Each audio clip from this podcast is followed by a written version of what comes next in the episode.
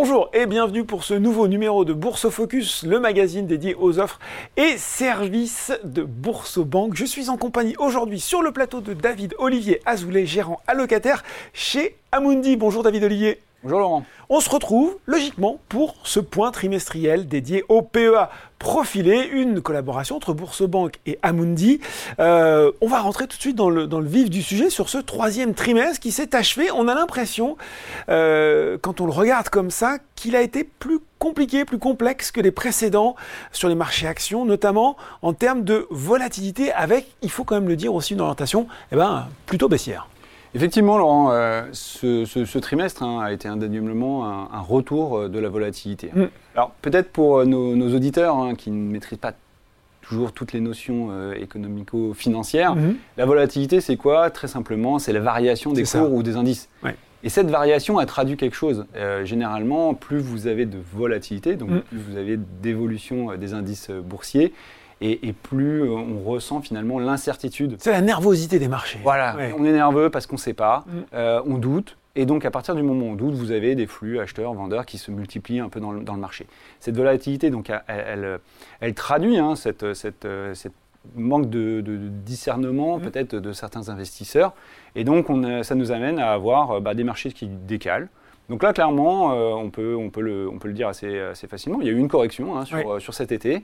Euh, les marchés ont, ont, baissé. Globalement, l'indice phare, hein, le 440, euh, a fait moins 3,58%. Mm. cette, cette, cette, baisse et cette volatilité, on, elle est commune à l'ensemble hein, des, des, indices, des, grands indices, que ce soit aux US, dans les pays émergents, euh, et, l'indice mondial hein, lui-même a, corrigé sur cette, sur cette période. Mm. Alors c'est un peu moins vrai aujourd'hui, il n'empêche que euh, durant ce troisième trimestre, ça a baissé, vous l'avez dit, et en même temps, on a l'impression que finalement le CAC 40 était assez borné, si je puis dire, entre euh, à la baisse les 7000 points et à la hausse les 7500. Quoi.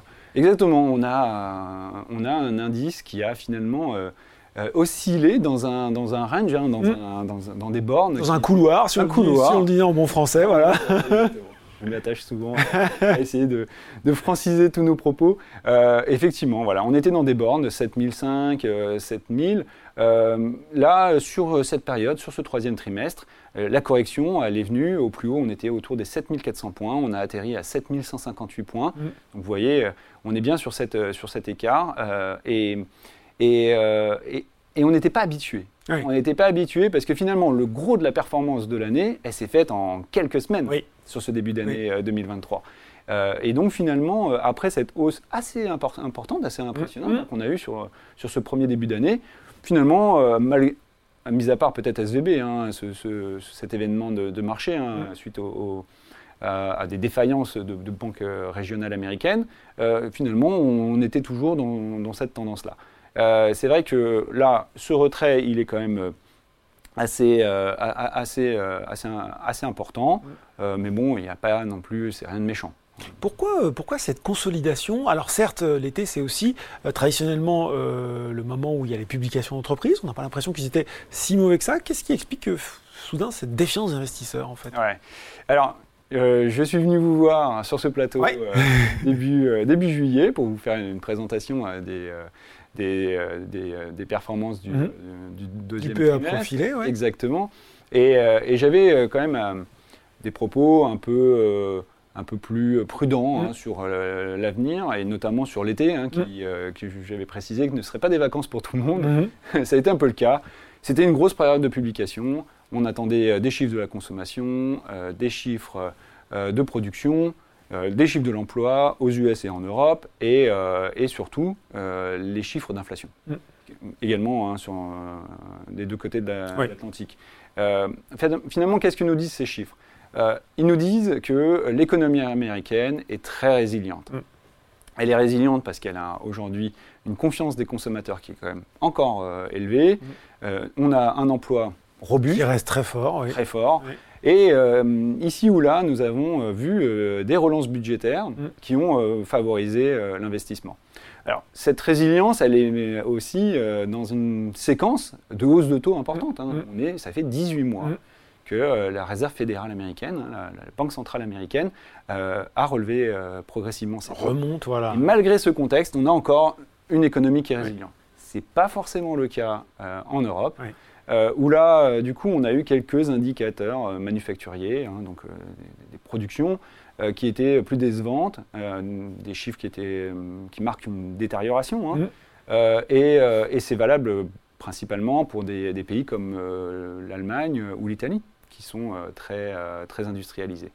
Il y a également un élément hein, qu'il faut rappeler sur ce troisième trimestre. Mmh. Nous avons eu une hausse spectaculaire du Brent. Alors le Brent, hein, c'est pétrole de la, de la, mer du Nord. Exactement. Indice de référence. Un des indices de référence. C'est un des indices de référence, mais c'est l'indice de référence pour l'Europe. Hein. Donc euh, c'est important de, bien euh, suivre cet indice-là. Mm. Et euh, bah, le pétrole a progressé de 27% sur le troisième trimestre. On est passé de 74 dollars à 80, 95 dollars. Et ça, c'est un sujet puisque bah, c'est de l'inflation importée. Mm. Donc la Banque Centrale Européenne a dû agir à nouveau. Elle a augmenté encore ses taux deux fois, mm. en juillet et en septembre. Et donc, euh, elle est toujours euh, euh, aux manœuvres pour pouvoir lutter contre l'inflation. Donc, cette situation, elle amène à quoi Et c'est ça qui est important de voir pour le, troisième trimestre, c'est que finalement, les investisseurs ont intégré mm-hmm. cette idée que les taux vont être élevés plus longtemps. Alors on le peut dire en anglais Higher for longer, bah oui, voilà, exactement. Donc au Jerome Powell, voilà. plus haut, plus longtemps. Plus haut, plus longtemps. Et, euh, et, donc ça, ça a eu évidemment des conséquences sur le marché obligataire. Et le marché obligataire, il n'est pas indissociable du marché action. Mm. Ce sont des marchés qui sont parfois euh, corrélés, décorrélés. Mm. C'est ce qu'on expliquait aussi. On a eu l'occasion d'en parler sur ce plateau. Euh, et là, effectivement, bah, des taux qui montent constamment, ça a un impact indirectement sur les marchés actions. Et donc euh, tout ça, ça a entraîné euh, évidemment euh, des corrections. C'est ce qu'on a expliqué tout à l'heure. Bah oui, et, là, les gens qui nous regardent disent bon, c'est parfait. Là, on a un contexte très, très, très exhaustif de ce qui s'est passé. Nous, ce qu'on veut savoir, c'est comment David Olivier il a manœuvré dans tout ça pour gérer l'allocation de différents mandats. Alors effectivement, hein, cette contre-performance du, marché action mmh. a, érodé une partie des performances que l'on avait réussi à capter hein, sur ce début d'année. Alors, euh, ça reste quand même mesuré, puisque euh, finalement, euh, à ce jour, hein, enfin au, 29 septembre, mhm. l'ensemble des, profils, hein, les quatre profils que nous proposons dans cette PEA profilée, étaient en performance absolue encore positifs. D'accord. Alors justement, on est à maintenant un an, presque jour pour jour, du lancement du PEA profilé par Bourse-Banque en collaboration avec, avec Amundi. Au moment de souffler les bougies du gâteau, quel premier bilan on peut en tirer?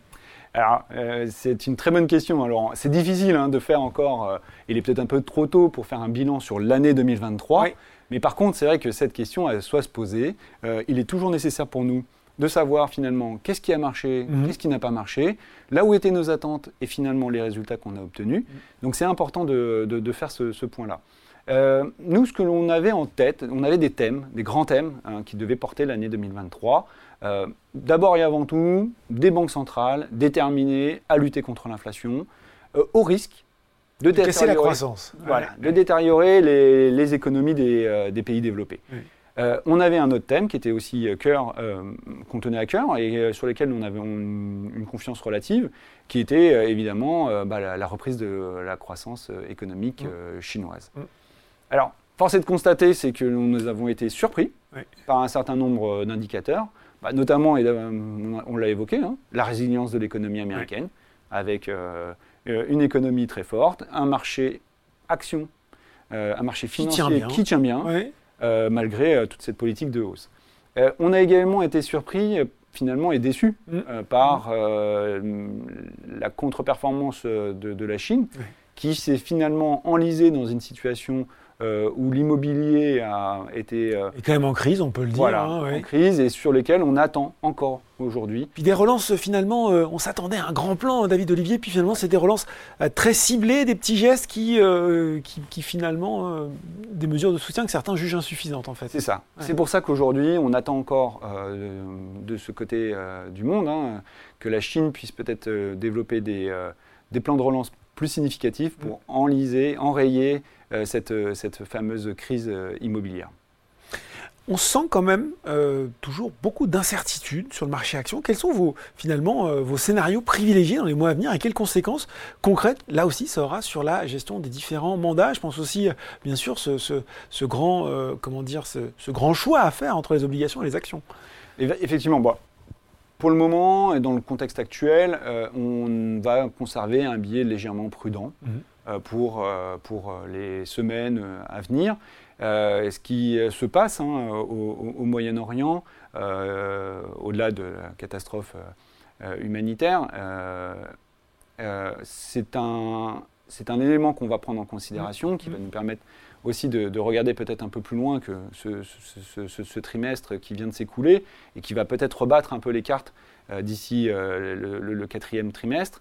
nous, nous avons besoin de déterminer finalement comment euh, l'économie américaine va atterrir. Alors, on a une image hein, qui, qui, circule souvent. Euh, on, voit un peu cet avion euh, qui est l'économie américaine, voilà, là, qui, qui, représente finalement la croissance hein, des États-Unis et qui est un peu tiraillé par l'inflation. Donc, on ne sait pas comment finalement cet avion va atterrir. Ce fameux soft landing, l'atterrissage en douceur. nous, nous pensons que certains indicateurs aujourd'hui nous laissent penser que les États-Unis puisse encore euh, connaître un niveau de risque élevé sur, hmm. euh, sur, euh, sur une récession potentielle. Un landing qui serait pas si soft hein, quand je vous écoute. Pas si soft que ça. D'accord. En tout cas, en ce qui concerne les valorisations aux États-Unis, elles nous semblent vraiment trop élevées. D'accord. Pour pouvoir revenir aussi aujourd'hui dans, dans, cette zone économique. Donc, c'est une zone qu'on met de côté pour le moment. Mhm. en ce qui concerne la zone euro, Là, on a des niveaux de valorisation qui sont plus attrayantes, mm. mais on a euh, malheureusement une dégradation de la situation euh, économique. Donc, ce contexte, effectivement, ne nous donne pas forcément euh, des envies fortes de revenir sur ces zones, mm. mais je souhaite quand même le préciser et j'ai à cœur de vouloir trouver peut-être quelques points, des points d'entrée mm-hmm. sur les marchés pour pouvoir réallouer un peu les portefeuilles. J'ai tenu des positions relativement euh, prudentes sur mhm. euh, une, une, partie de l'année. J'ai les moyens d'augmenter euh, les, actifs risqués, certaines positions. Et voilà, je sais que le contexte qui se présente à moi dans les quelques semaines qui arrivent sera peut-être le moyen de renforcer ces allocations. Il y a un autre côté il y a un autre biais qui, est important et qui est euh, les positions obligataires que l'on détient dans les portefeuilles également, mhm. sur lesquelles aujourd'hui, euh, je, les ai réalisées il y a quelques, quelques semaines, j'ai euh, acquis un, mhm. certain, un, certain, nombre de positions sur, sur, des, sur des, des, actifs obligataires mhm. dont les rendements me semblent aujourd'hui attractifs. Et on constitue aujourd'hui des positions pour un rendement futur pour les portefeuilles. Et voilà, ben voilà, hein, euh, un contexte qui reste exigeant pour les actions, mais avec peut-être des points d'entrée. Et puis l'attrait retrouvé, ça, ça ne surprend sans doute pas les gens qui nous regardent, de l'obligataire. Merci beaucoup pour ces explications, David Olivier Azoulay, gérant allocataire chez Amundi pour le PA profilé Bourse Banque. Et on se retrouve en début d'année prochaine. On fera le bilan de cette année 2023. Avec un grand plaisir, Laurent. Bourse Focus, c'est fini pour aujourd'hui, mais on se retrouve très bientôt pour un nouveau numéro.